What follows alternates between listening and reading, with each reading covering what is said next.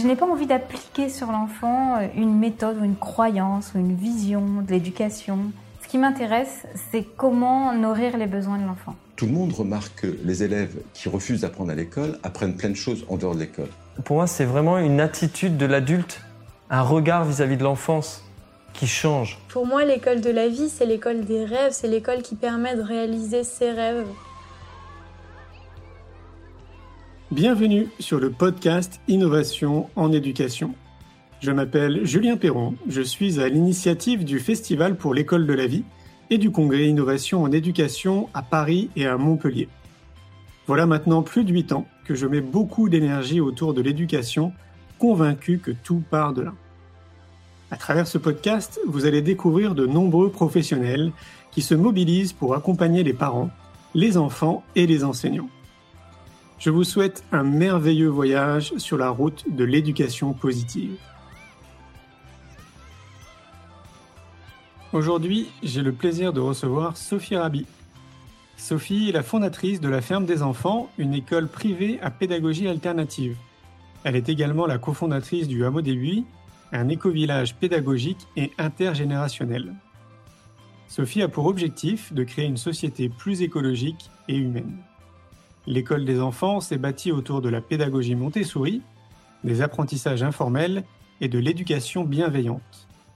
Des pratiques qui sont aujourd'hui confirmées par les études scientifiques et les neurosciences. Je vous souhaite une belle écoute. Salut Sophie, ça va? Ouais, ça va bien. Bonsoir tout le monde. Merci de me recevoir. Eh ben, écoute, avec grand plaisir. Tu, tu commences à être un peu euh, une habituée, j'allais dire, du Festival pour l'école de la vie. Mhm. Oui. Ça fait un certain nombre de fois que tu viens, mais je crois que tu es venu au moins 3-4 fois, non? Oh oui. Oui, oui, oui. Ouais, Je sais plus euh, si j'étais là la première année, mais la deuxième, c'est sûr. Et, j'adore, j'adore son festival. Je, je trouve que c'est un moment extraordinaire. C'est vrai? Ah ben, C'est sympa, merci. Ouais, vraiment. Qu'est- Qu'est-ce que tu euh, qu'est-ce que tu constates toi sur place? Quel est ton bah, quel est ton point de vue d'ailleurs tiens sur le festival? Parce qu'on n'en a jamais parlé trop en fait ensemble. Mis à part que je sais que tu, tu vois un peu les choses comme moi, comme quoi bah c'est ouais ça ouvre aussi les consciences, c'est un c'est un champ de débat. Enfin il y a il se passe plein de choses en fait après autour de autour de cette thématique éducative. Mais c'est vrai que j'ai jamais eu ton point de vue. C'est quoi ton point de vue? Ben, pour aller un petit peu à droite et à gauche, déjà, je trouve que c'est un festival qui est très bien organisé. Enfin, moi, je me sens, je m'y sens bien. Je sens que les, les rythmes sont bons, les espaces sont bons. euh, euh, euh, la- le, le parc est magnifique. En plus, c'est très très bonne idée de le faire dans, dans un parc, bien qu'il y ait ces les limites qu'on a vues l'année dernière avec le- les intempéries, évidemment. Ouais. Euh, et puis, euh, je trouve aussi qu'il y a un équilibre dans les, les propositions, les stands, les intervenants. euh, il y a une richesse comme ça qui, euh, qui, qui est assez complète et, et qui, moi, me plaît beaucoup. Euh, nous, en- en- avec ma famille et mon équipe, on passe toujours un très bon moment. Cool, bah merci. Ouais, c'est vrai qu'on on s'y sent vite bien, mais j'ai l'impression que le château de Flaugergue participe en fait à ce qu'on se sente bien euh, dans ce festival. C'est ça, c'est ça. C'est pour ça que c'est euh, parce que je fais d'autres euh, salons, par exemple, dans des euh, dans des hangars, comme ça se fait dans des et, et vraiment au niveau de l'énergie, ça n'a rien à voir. Là, le fait d'être euh, sous les arbres, euh, de marcher sur la terre battue, euh, de, de de faire ces petits euh, prendre ces petits sentiers, euh, des, ces petits chemins de entre les la végétation, c'est en soi, c'est déjà une, une, une- aventure géniale. Quoi. Ouais, c'est clair. Je, vais te laisser un peu te présenter quand même parce qu'il y y a forcément des gens qui ne te connaissent pas. Donc, euh, bah, je, te- laisse te présenter pour qu'on qu'on en sache un petit peu plus sur toi. Alors moi, je m'appelle Sophie Rabi Bouquet. Euh, je suis, euh, ben, pour ceux qui ne le savent pas, peut-être la fille de, Pierre et Michel Rabi, parce qu'il m'a pas fait tout seul. Et, euh, donc j'ai grandi ben, dans une ferme avec l'influence et le. je, je dis parfois que j'ai été à l'université Pierre Rabhi parce que j'ai beaucoup écouté, suivi son travail et ça m'a beaucoup inspiré. Et puis aussi l'expérience à la ferme avec mes, parents, ma mère qui était euh, vraiment une, une paysanne euh, euh, dans, toutes les dimensions les vraiment euh, harmonieuses et géniales parce que je me rends compte en comparant à, ce que la vie moderne est très très connectée d'aujourd'hui euh, nous amène et ben, qu'il y avait de, sacrées valeurs qui étaient contenues dans ce mode de vie. Et donc, ben, j'ai eu envie de contribuer moi aussi avec ce qui me passionnait le plus, c'est-à-dire les questions d'éducation. Mais à la base, c'est moins l'éducation qui m'a interpellée que l'humanité avec un grand H et son devenir euh, et notamment son rapport au vivant et son rapport euh, à la violence et à la destructivité qui m'a interpellée et en me demandant bah, d'où ça pouvait venir cette, cette, ce malentendu en quelque sorte puisqu'on en souffre tous beaucoup eh bien je me suis rendu compte qu'il y avait des clés très importantes fondamentales euh, à travers le, la manière dont on accompagne les enfants voilà donc j'ai ah. voulu contribuer aux côtés de l'enfant c'est une super transition. Quelles sont ces clés? Eh bien, euh, je, suis une exploratrice. Hein. alors, j'ai pas des, mes réponses sont jamais définitives, mais disons que il y a des choses qui se sont très fortement euh, confirmées au fil de, mes recherches, et puis d'autres qui, qui, que je crois très importantes et qui finalement sont assez secondaires. Mais parmi ceux, qui se confirment pour moi, euh, puisque ça fait euh, maintenant 25 ans que je travaille avec les enfants, c'est la nécessité d'offrir à l'enfant un véritable caregiving, dans le sens de l'éthologie, c'est-à-dire euh, de pouvoir être aux côtés de l'enfant un adulte sécurisant, rassurant, protecteur, empathique, profondément aimant, parce que en fait nous sommes une espèce euh, qui en a besoin pour se pour s'accomplir.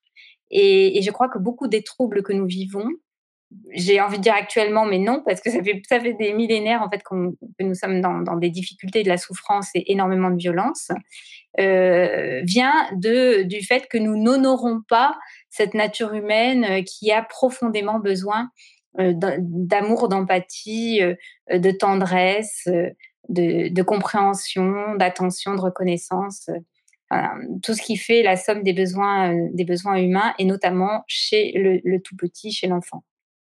Oui, c'est vrai que toi, tu, parles souvent justement de violence éducative ordinaire.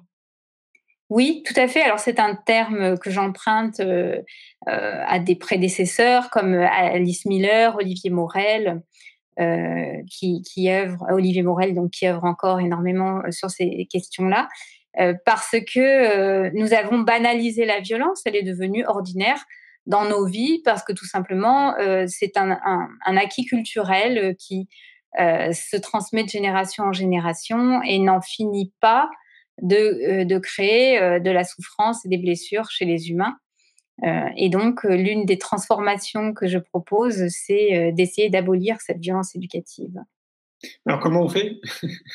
Alors, comment on fait? Ben, C'est un long chemin là aussi. Et puis, je pense que euh, c'est un chemin qui ne sera peut-être jamais euh, complètement euh, abouti, en tout cas dans, dans mon existence personnelle. C'est un, un, travail de remise en question et qui, qui, qui est très profond et qui, qui nous emmène très loin.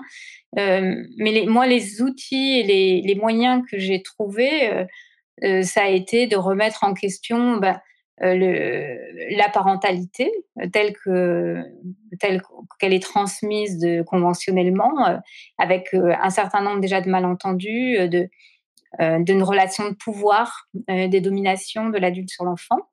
Donc, pouvons-nous sortir de ce modèle dominant, dominé, soumis, dominant, dominé, pour aller vers une relation plus équitable, qui va nous permettre aussi de modéliser euh, de nouvelles euh, formes de société, de, nouvelles formes de coopération, de vivre ensemble, de d'entreprendre ensemble, etc. Donc c'est tout un chantier euh, gigantesque, hein, mais, mais, indispensable parce que quand on voit qu'aujourd'hui encore le réflexe premier pour résoudre des problèmes entre nations, bah, c'est de déclencher des guerres et de, de fabriquer des armes, des bombes, etc. C'est d'un archaïsme inouï. Et euh, c'est totalement étonnant qu'on n'arrive pas à en sortir. Parce que tant qu'on n'a pas déraciné ce modèle euh, dominé, euh, dominé, dominant, eh bien, forcément, c'est le, patron avec lequel nous fonctionnons tous à toutes les échelles de la société. Donc le but, c'est vraiment d'arriver à, à, trouver comment fonctionner autrement, comment relationner autrement, comment porter un, un regard nouveau sur l'enfant, qui soit pas un regard de tu es petit, tu ne sais rien, tu, tu, es une sorte de matière première que je vais modeler à mon, image, mais bien le reconnaître entièrement en tant que personne à part entière, avec sa souveraineté et pouvoir respecter pleinement ce qu'il est. Voilà, donc ça, mmh, pour, mettre ça en œuvre, moi j'ai choisi d'ouvrir une école. C'est peut-être pas le meilleur des moyens, euh, mais en tout cas ça y a contribué et puis ça a contribué à faire avancer euh, l'histoire de la pédagogie tout, tout modestement dans un petit coin d'Ardèche. Euh, mais, mais, je fais partie bah, avec bien d'autres écoles alternatives qui se montrent de par le monde de, de, de ces expérimentations voilà, on, fait l'expérience de, de, faire autrement. Et puis, bien sûr, en tant que parent, bah, c'est adopter euh, des outils comme la communication non violente, comme euh, l'écoute empathique, euh, comme l'absence de, de, de, punition, de récompense, de jugement, etc. etc. Est-ce qu'on peut considérer que tu as été pionnière en France? Je, ne crois pas. Je crois qu'il y, a toujours eu euh, ici et là des initiatives euh, euh, en faveur de l'enfant. Hein. On parle de Rousseau, on parle de Tolstoï. alors bon, Tolstoï c'est pas en France, mais il y a, y a et même même plus tôt dans l'histoire, il y, a, toujours eu des, personnes qui ont eu cette sensibilité à l'enfance et qui, ont trouvé comme un dysfonctionnement à maltraiter l'enfant. Mais ce qui a été peut-être pionnier euh, dans notre expérience à nous, euh, ça a été euh, l'école à la ferme, ça c'est sûr, parce que ça a fait jurisprudence à la MSA, c'est pour ça que je le sais. Donc on a, on a été la première école maternelle et primaire dans une ferme en activité. Et puis ensuite, cette tentative de vivre dans un éco-village avec des personnes de tous les âges, qui n'est pas une, tentative très réussie chez nous, mais euh, ça fait partie aussi des, expériences pionnières. Donc, euh, je ne sais pas encore comment euh, ça va se conclure, hein, cette, expérience-là, parce qu'on est en, plein dedans. Hein. Mais pour l'instant, c'était pas facile de, faire cohabiter des, générations et des cultures aussi différentes. C'est une nouvelle fois une bonne transition parce que j'entends beaucoup autour de moi de personnes qui ont envie justement de créer des éco-villages et de se lancer un peu dans, oui, dans d'un peu communautaire, on va dire, avec des personnes qui se regroupent sur des valeurs communes. Euh, donc toi, tu, l'as vécu, tu continues un peu à le vivre depuis quand même de, très nombreuses années. comme tu le soulignes là en ce moment, euh, depuis quelques années, ça se passe pas quand même très bien. Est-ce que tu peux nous expliquer en fait peut-être les, mécanismes que tu as compris en fait? Pourquoi en fait tu en arrives là à une situation vraiment euh, bah, très tendue quoi? Oui, eh ben, les réponses, en fait, étaient dans mes questions de départ, je crois, que, par rapport à comment se fait-il que nous sommes euh, dans une telle destructivité, euh, nous les humains. Eh bien, en fait, j'ai retrouvé la question euh, entière au terme d'une quinzaine, d'années d'aventure avec des, adultes qui, eux, ont subi la violence éducative ordinaire, dont je fais, je fais partie. Hein. J'ai été à l'école conventionnelle. Mes parents ont remis plein de choses en question, mais pas forcément euh, les modes éducatifs euh, où le parent est une autorité pour l'enfant. Donc, euh, je crois que nous, en tant qu'adultes, nous sommes partis avec un handicap assez important, qui est cette blessure de, l'enfant qui ne connaît que ce modèle dominant-dominé, qui, qui, fonctionne avec des, jeux de pouvoir et qui finalement, euh, malgré toutes les bonnes intentions pour en sortir, euh, n'y parvient pas aussi facilement. Mmh. Donc finalement, euh, c'est pas si incohérent que ça, tout ça. Il y a, y a, une certaine forme de cohérence. c'est comme si on avait ouvert un dossier qui est le dossier de cette violence éducative ordinaire avec ce qu'elle produit hein, en termes de son impact sur l'humain et sur l'humanité et que là, bah, ce dossier-là, ben, ici aussi, il s'est ouvert en, toute authenticité euh, en, nous disant, euh, bah, voyez, euh, des adultes qui ont subi la violence, ce sont des adultes qui sont potentiellement violents. Et en tout cas, ils n'arrivent pas à euh, être dans des modes relationnels nouveaux sans un travail euh, de longue haleine, de conscientisation de ces mécanismes et de, guérison de, des blessures que, ces expériences traumatisantes, finalement, euh, pour, pour l'humain, nous ont laissé euh, de, notre, de notre enfance. Est-ce que tu penses que le, tu sais, le, village, enfin, c'est pas un village, mais le, lieu qu'a créé Ramin, Est-ce que tu peux, est-ce que tu penses que c'est une des clés peut-être pour que ça se passe mieux oui, alors on en parlait bah, il y a deux, trois jours, on était aussi en communication avec Ramine euh, à analyser tout ça. Et effectivement, je pense qu'il y a un atout important dans leur groupe, c'est que ce sont des personnes qui étaient déjà d'accord sur l'éducation. Et ça, c'est très important parce qu'une des choses qui nous sépare ici euh, au hameau des Buis, c'est que maintenant, il y, a un, il y, a un, désaccord qui s'est posé par rapport euh, à ma manière de voir les enfants et, leur accompagnement. Donc,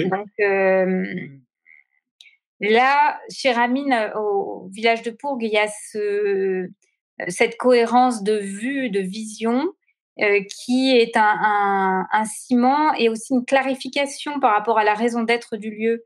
Euh, parce que ce qu'on s'est rendu compte aussi au hameau, c'est que les portes étaient toutes grandes ouvertes pour que les gens puissent venir y habiter. vraiment, c'était de, de, bon cœur que nous leur avons proposé le projet et que les gens se sont sont arrivées les uns après les autres. Euh, mais la, raison d'être et le sens de ce, de ce lieu n'ont pas été suffisamment clarifiés pour que chacun n'y mette pas euh, ses propres projections, euh, voire, voir, voir une perte de sens parce que ne sachant pas vraiment pourquoi, pourquoi certains sont venus vivre dans ce lieu précis. Donc, définir une raison d'être bien clarifiée, bien claire, savoir aussi comment ça va s'incarner dans le quotidien, qu'est-ce que je vais, j'y vais y faire, qu'est-ce que je vais soutenir, comment je, comment euh, je vais, je vais soutenir ce lieu.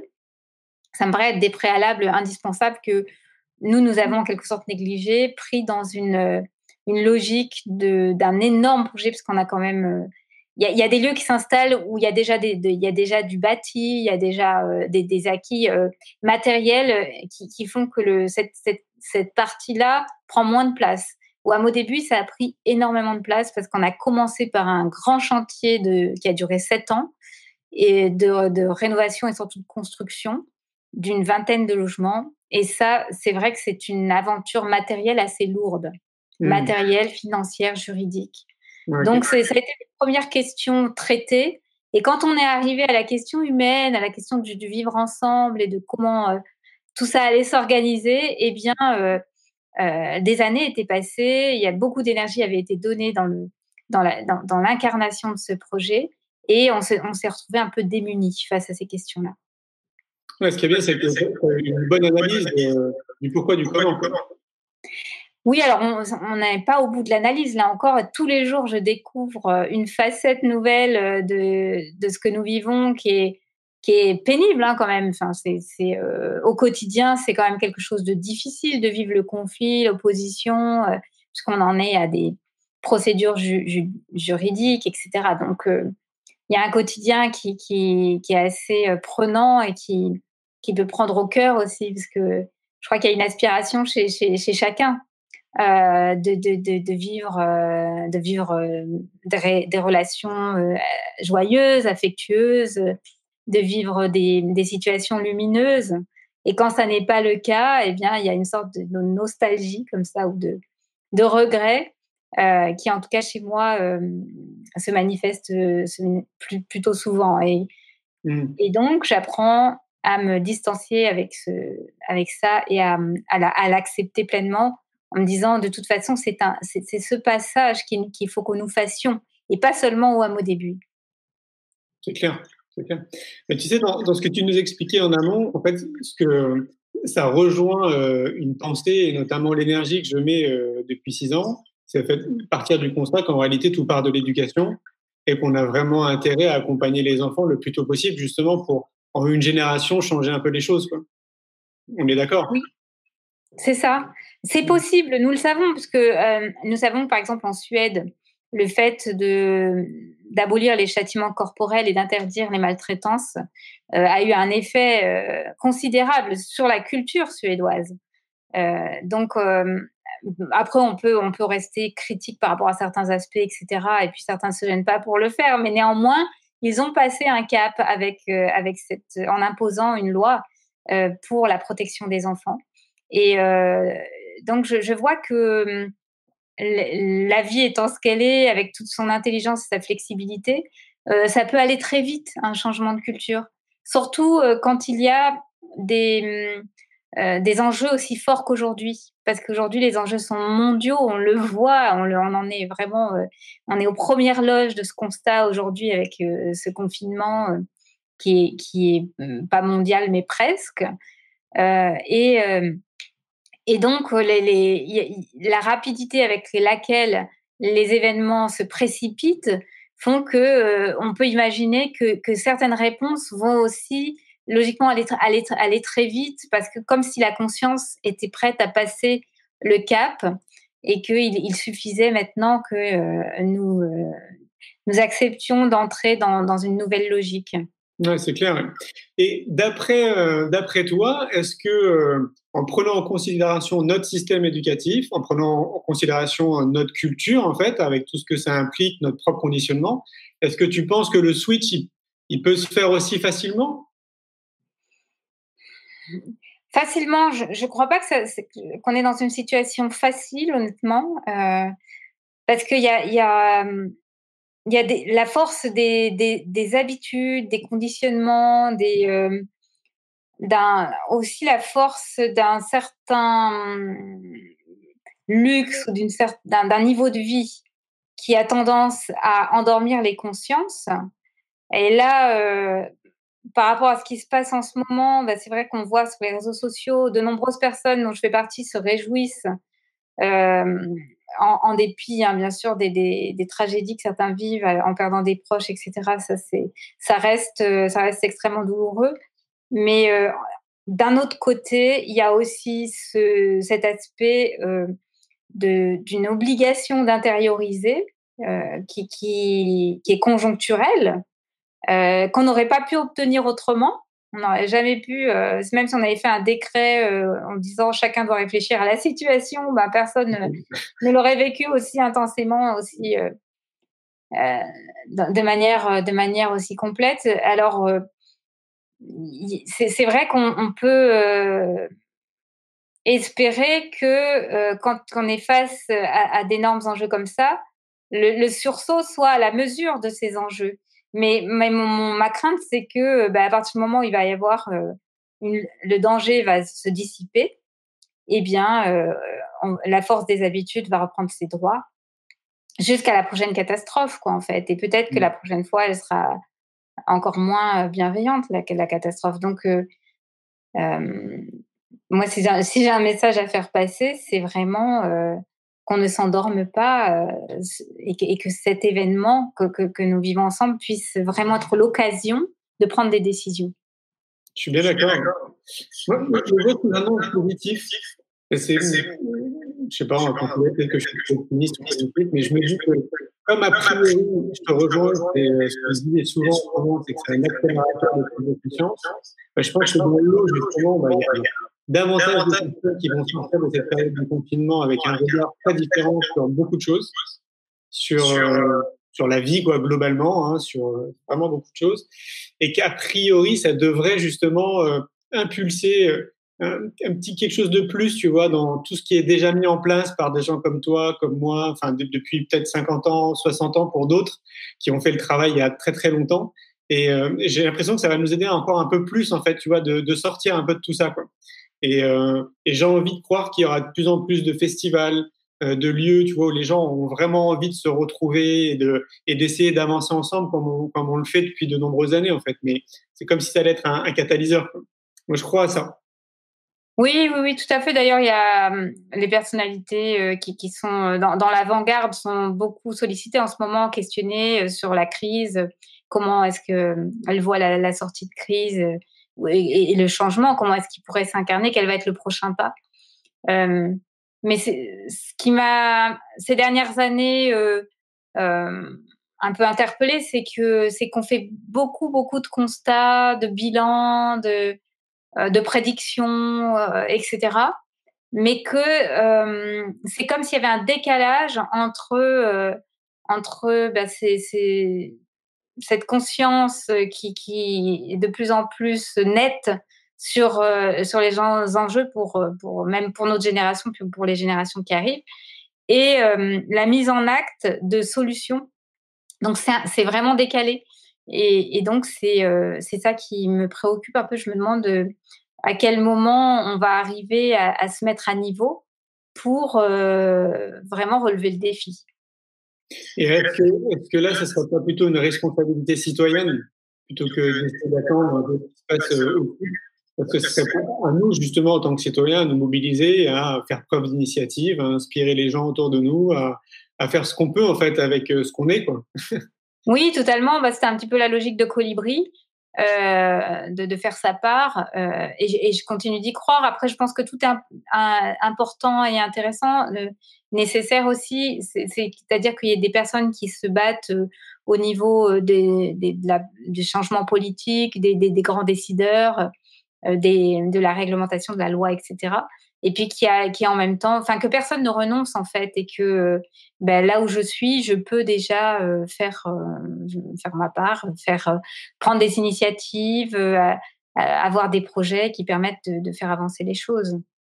Ouais, c'est clair.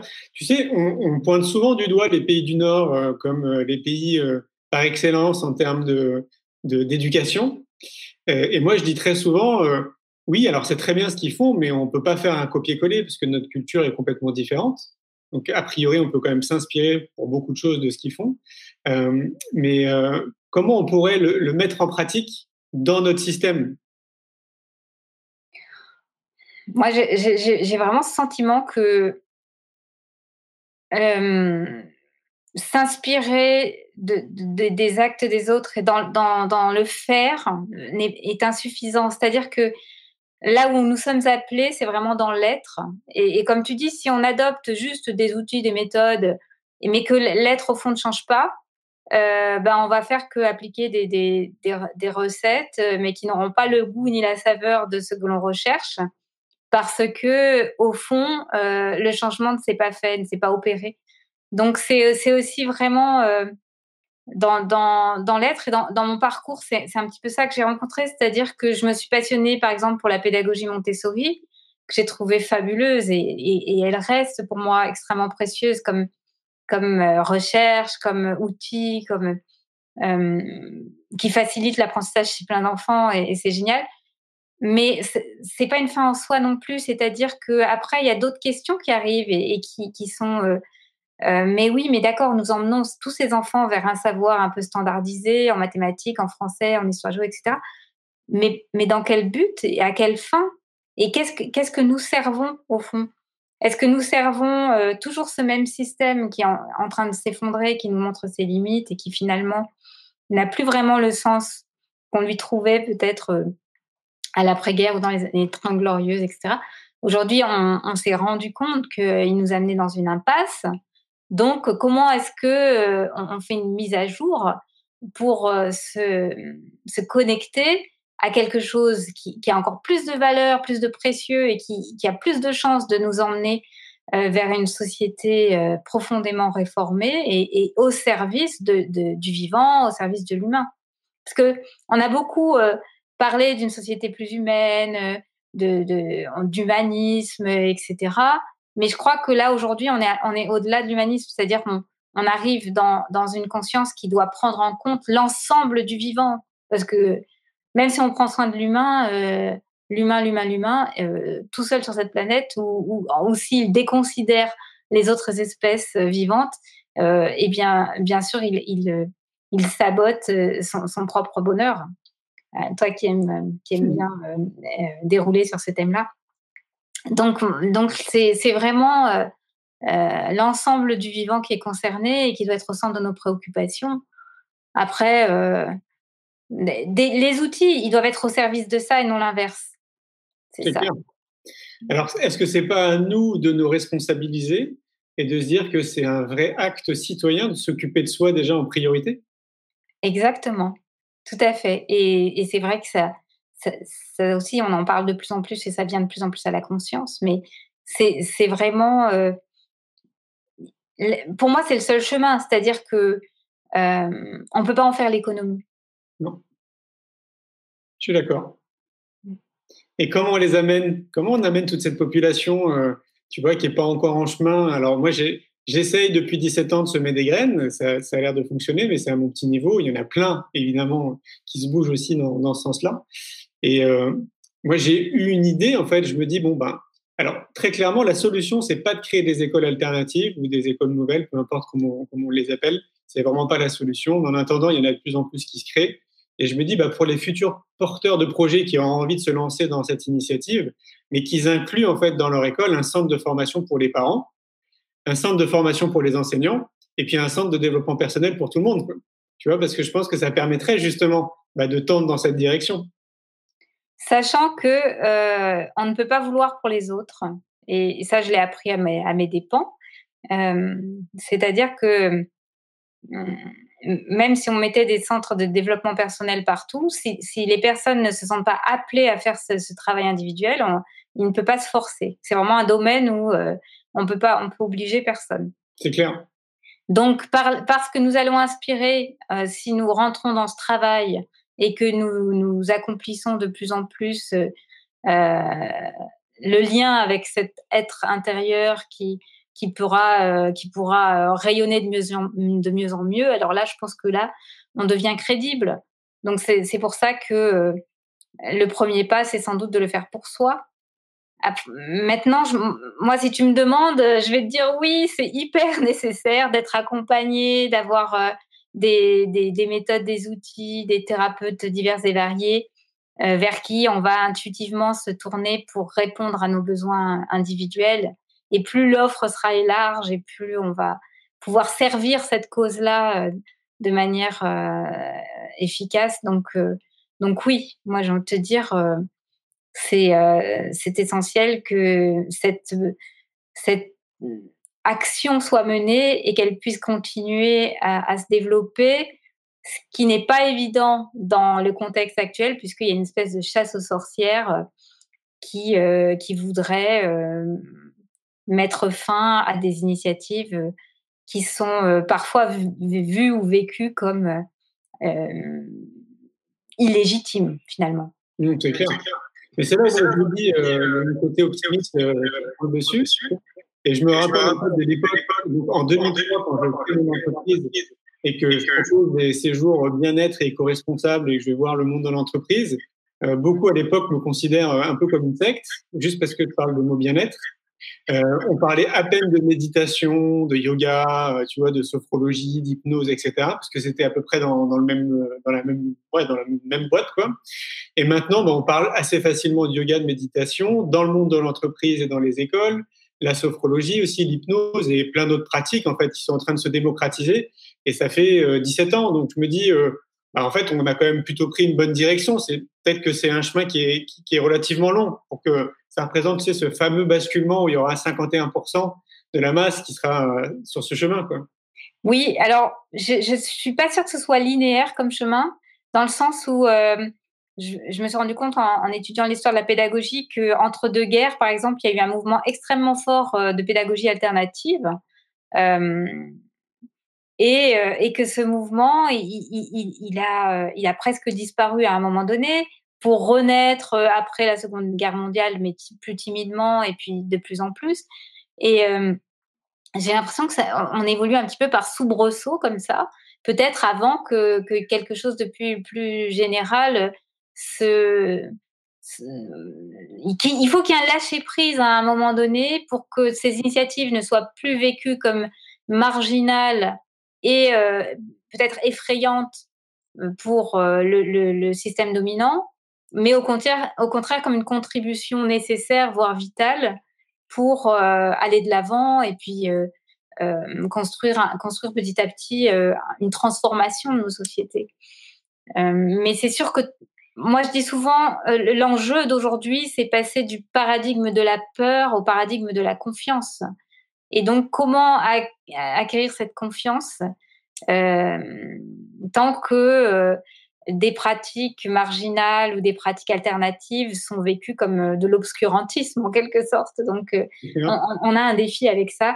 Mais ce qui se passe en ce moment me paraît hyper intéressant parce que peut-être de manière très caricaturale, nous avons vu euh, s'opposer des personnes euh, de la communauté scientifique hein, euh, sur le sujet du coronavirus. donc, donc, des personnes autorisées, toutes du, quelque part du même camp de, la, de la science qui est reconnue, etc., qui entre eux ne sont pas d'accord. Donc, ça, ça, permet de relativiser beaucoup le, la pensée dominante et de se rendre compte, ben non, cette pensée dominante, c'est un mythe en fait, ça n'existe pas. Mmh. On est 8 euh, bientôt 8 milliards, je sais pas combien on est, 7 milliards sur la Terre, et il y a 7, 7 milliards de visions du monde. Et heureusement, ça s'appelle la biodiversité et c'est magnifique. Après, il faut arriver à vivre ensemble avec ça. Quel beau défi. Euh, et, et, sortir donc de l'idéologie euh, au profit bah, de, voir, euh, voir la pensée divergente comme une richesse et arriver à s'organiser avec, avec ça, euh, c'est aussi un des grands défis qui nous attendent. Mmh. C'est clair. Moi, je pense que, tu vois, pour accélérer un peu les choses, je pense que le, le, champ médiatique a une importance colossale et il nous faudrait des chaînes, pour pas les citer comme TF1 ou, ou autres, tu sais, qui ont vraiment une audience très importante qui puisse justement véhiculer ce type d'information et euh, ou, en tout cas équilibrer l'information. Tu vois qu'on n'ait pas que les informations anxiogènes et stressantes et qu'il y ait aussi une partie de l'information qui soit quand même positive parce que il se passe énormément de choses positives sur notre planète et ça, ça en fait partie. Quoi. C'est ça, mais comme tu, tu, sais comme moi que pour l'instant, en tout cas, les grands médias sont contrôlés par euh, les multinationales mmh. et par, euh, par les banques, etc. Donc, on a, on, forcément, pour l'instant, je trouve ça déjà merveilleux qu'il y ait euh, bah, des possibilités comme ce qu'on est en train de faire, qu'il y y ait YouTube, qu'il y ait euh, euh cette démocratisation de, de la possibilité d'élever sa voix qui n'existait pas autrefois et qui, permet, alors en même temps qu'il nous fiche un chaos, une pagaille absolue dans les repères, parce que maintenant il s'agit pour chacun d'aller trouver l'information qui est juste pour lui. Mmh. Et en même temps, euh, bah, c'est une opportunité extraordinaire euh, de, de, de faire entendre euh, des idées très très variées. Donc, je ne crois pas qu'il. Peut-être, ce serait illusoire d'attendre trop des grands canaux de l'information, mais ce que je vois, c'est qu'il y a, il y a de plus en plus de gens qui, qui ont du recul par rapport à l'information qui est, qui est donnée sur, sur, ces grands médias et qui ne prennent plus tout ça pour euh, une vérité en, argent comptant. Quoi. Oui, bien sûr. Bah, la bonne nouvelle, c'est que TF1 est venu au Festival pour l'école de la vie, euh, c'était en 2018. Mmh Et donc, euh, bah, je trouve que c'est plutôt une bonne nouvelle parce qu'il y a quasiment 7 ou 8 minutes, voire 10 minutes, je ne sais plus trop, qui est consacré au festival. Et euh, ils en parlent de manière très positive. En fait, ils accompagnaient une famille qui faisait du schooling. Et donc, moi, j'étais un peu inquiet parce que tu sais, on sait un peu comment ça se passe euh, dans les chaînes de télévision. Ils transforment assez souvent euh, dans, dans, cette sphère-là, en fait, les, les, informations, ce qui est dit. Et là, en l'occurrence, c'était extrêmement positif. Donc, je me dis, comme quoi c'est possible. Oui, et il y a des, en, fait, il y a des personnes bien intentionnées euh, et, qui, et, qui, ont des personnes de cœur absolument partout. Donc ça, c'est merveilleux parce que nous, on a rencontré dans les administrations, même dans les grands médias et tout ça, des, gens qui avaient un regard sur ce que nous faisions euh, tout à fait bienveillant et qui ont vraiment joué le jeu euh, de, de, transmettre dans la simplicité ce qu'ils avaient observé. Donc c'est partout. Donc le, monde alternatif n'a pas d'exclusivité euh, des, des, personnes euh, bienveillantes et loin de là. Ouais, c'est clair. et, s'il y a un message d'ailleurs fort, je trouve, à retenir de, de notre échange, c'est euh, vous qui nous écoutez, transmettez aussi le message autour de vous, occupez-vous de vous. Quoi. Trouvez les bons outils qui vont vous faire du bien dans votre quotidien pour être bien dans votre corps et dans votre tête. Parce qu'a priori, à partir du moment où vous serez bien, ne serait-ce qu'avec vous-même, vous allez rayonner quelque chose de positif et ça peut inspirer les gens autour de vous. Tout à fait. Puis sans aller trop loin, euh, c'est vrai que lorsque l'on se sent mieux, dans une meilleure relation avec soi-même, eh bien, on est aussi, euh, tout d'un coup, on redécouvre ses enfants. On arrive à les voir tels qu'ils sont, euh, à voir que ce sont des personnes absolument passionnantes, merveilleuses, avec et que la relation peut être peut être riche, peut être agréable, peut être vraiment une relation de, entre pères qui, qui vont se s'apporter mutuellement et non plus euh, juste céder à cette pression qui est euh, vous êtes l'autorité parentale et vous avez un devoir d'éducation sur vos enfants et il faut qu'ils soient euh, polis, qu'ils aient des bonnes notes, qu'ils aient un avenir que vous qui est entre vos mains, etc., etc. Enfin toute cette série d'injonctions qui sont maltraitantes pour la relation, à un moment donné, quand on est plus en sécurité à l'intérieur plus en confiance, eh bien, on peut les mettre de côté et puis juste euh, faire confiance que l'enfant euh, est équipé euh, à 100% pour prendre soin de lui-même et de sa propre existence et que si vous lui montrez vous-même l'exemple, c'est-à-dire en prenant soin de vous-même et de votre propre existence, eh bien, il n'y a aucune raison que, que, que, ça se passe autrement pour lui. C'est clair. Est-ce que tu peux nous, nous, dire comment tu vis, toi, en ce moment, le, cette période-là? Ce confinement? Ouais. Eh bien, écoute, euh, moi, il y avait fort longtemps que j'avais besoin d'appuyer sur pause.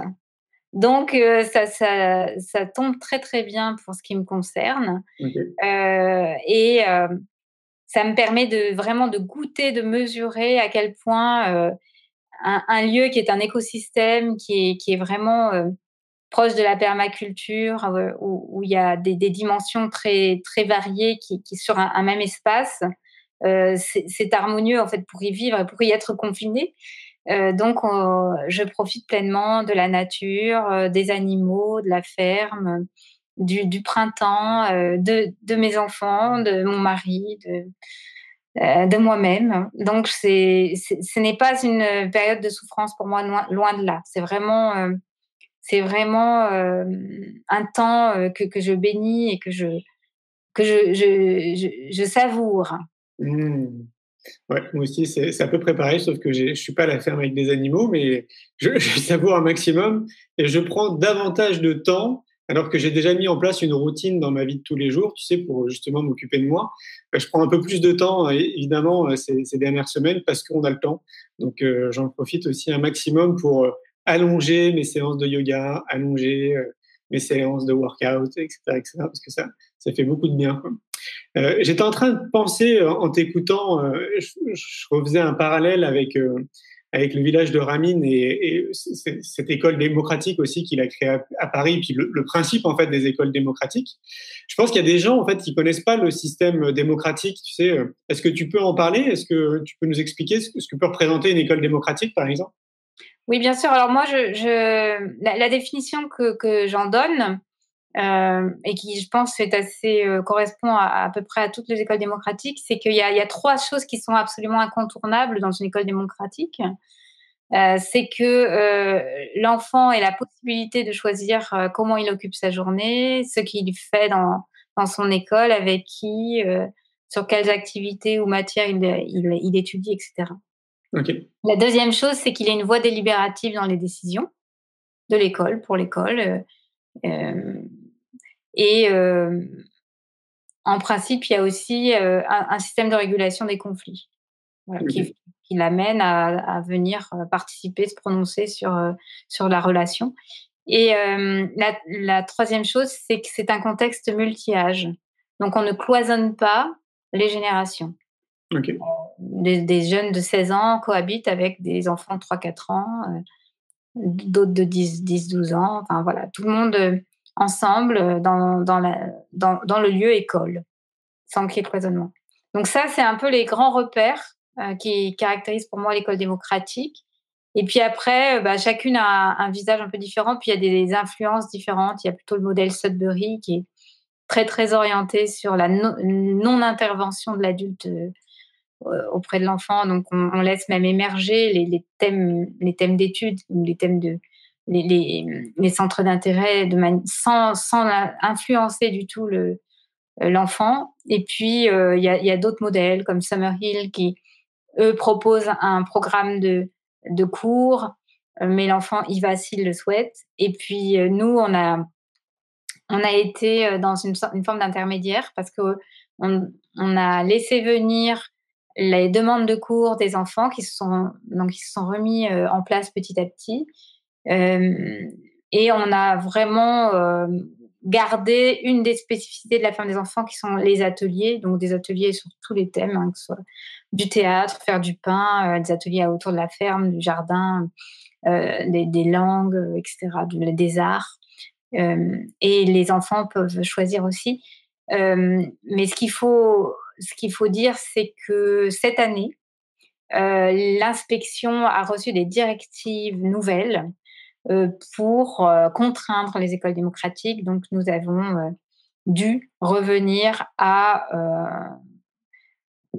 une, forme d'obligation, enfin de d'incitation forte, on va dire, pour les pour les enfants de d'accomplir certaines matières scolaires, enfin les matières scolaires en gros, qui doivent être faire l'objet d'un relevé de compétences. Donc montrer que les enfants évoluent de manière régulière sur des compétences à acquérir pour le socle commun. Donc sans cela, nous avions la menace d'être fermés. D'accord, donc ça concerne uniquement les écoles démocratiques ou toutes les écoles alternatives? Bah, C'est-à-dire que la plupart des écoles alternatives, si, tu prends les écoles Montessori, les écoles Freinet, de Crowley, etc., euh, ont un, une, une, pédagogie qui rencontre ce, ce, socle commun de manière assez naturelle. À Montessori, euh, une fois que les enfants ont manipulé le matériel euh, qu'il y a dans les étagères, euh, ils, ils, savent, c'est conforme au programme scolaire. Mm. L'école démocratique, ce qui change, c'est que toute liberté est donnée à l'enfant d'explorer ou non ces matières scolaires. Mm. Et effectivement, il y a des enfants qui ne s'y intéressent pas a priori ou qui vont prendre leur temps ou que, qui vont euh, peu étudier le scolaire au profit d'autres activités qui sont des activités sociales, euh, du jeu, euh, des constructions, du sport, des arts, etc., etc.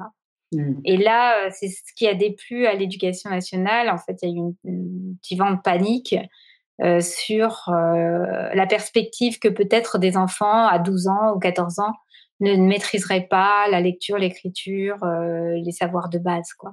Ouais, je vois. C'est sûr. Mais ce qui est intéressant, moi, je trouve, dans ce système, mais ça rejoint aussi d'ailleurs beaucoup d'écoles alternatives, c'est qu'on est beaucoup plus dans l'expérience.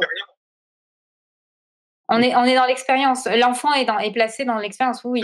C'est ça, ça, Alors, déjà, dans la pédagogie Montessori, c'est un peu le cas, parce que, mais ce sont des expériences qui sont euh, pensées par l'adulte et qui sont, euh, qui, qui, qui, sont très euh, dirigés mmh. vers euh, des apprentissages scolaires. Alors que dans les écoles démocratiques, euh, a priori, presque tout est possible. C'est-à-dire que, sauf ce qui est interdit par la loi, mais après le reste, l'enfant qui veut s'intéresser aux champignons, il s'intéresse aux champignons, et puis celui qui veut s'intéresser aux fusées, il s'intéresse aux fusées, et puis celui qui est passionné par construire des petits moulins sur le ruisseau, il, il, peut passer trois mois à construire des moulins sur le ruisseau. Donc, il n'y a pas de hum, d'a priori, il n'y a pas de hiérarchie euh, dans les centres d'intérêt.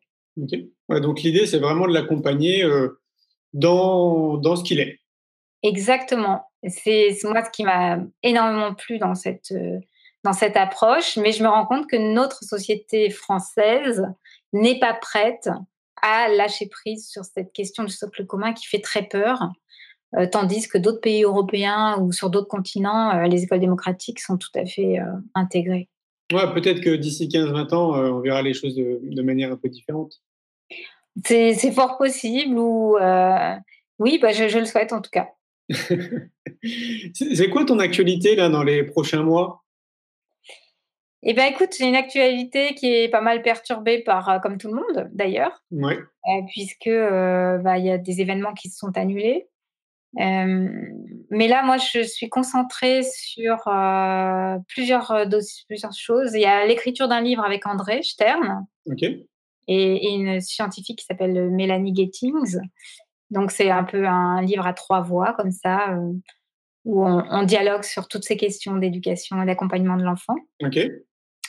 je suis aussi en train de développer une proposition pour les plus grands, pour les 16-21 ans, on va dire, puisque euh, si euh, l'avenir veut que le hameau des sorte de sa crise et, soit résilient en termes de,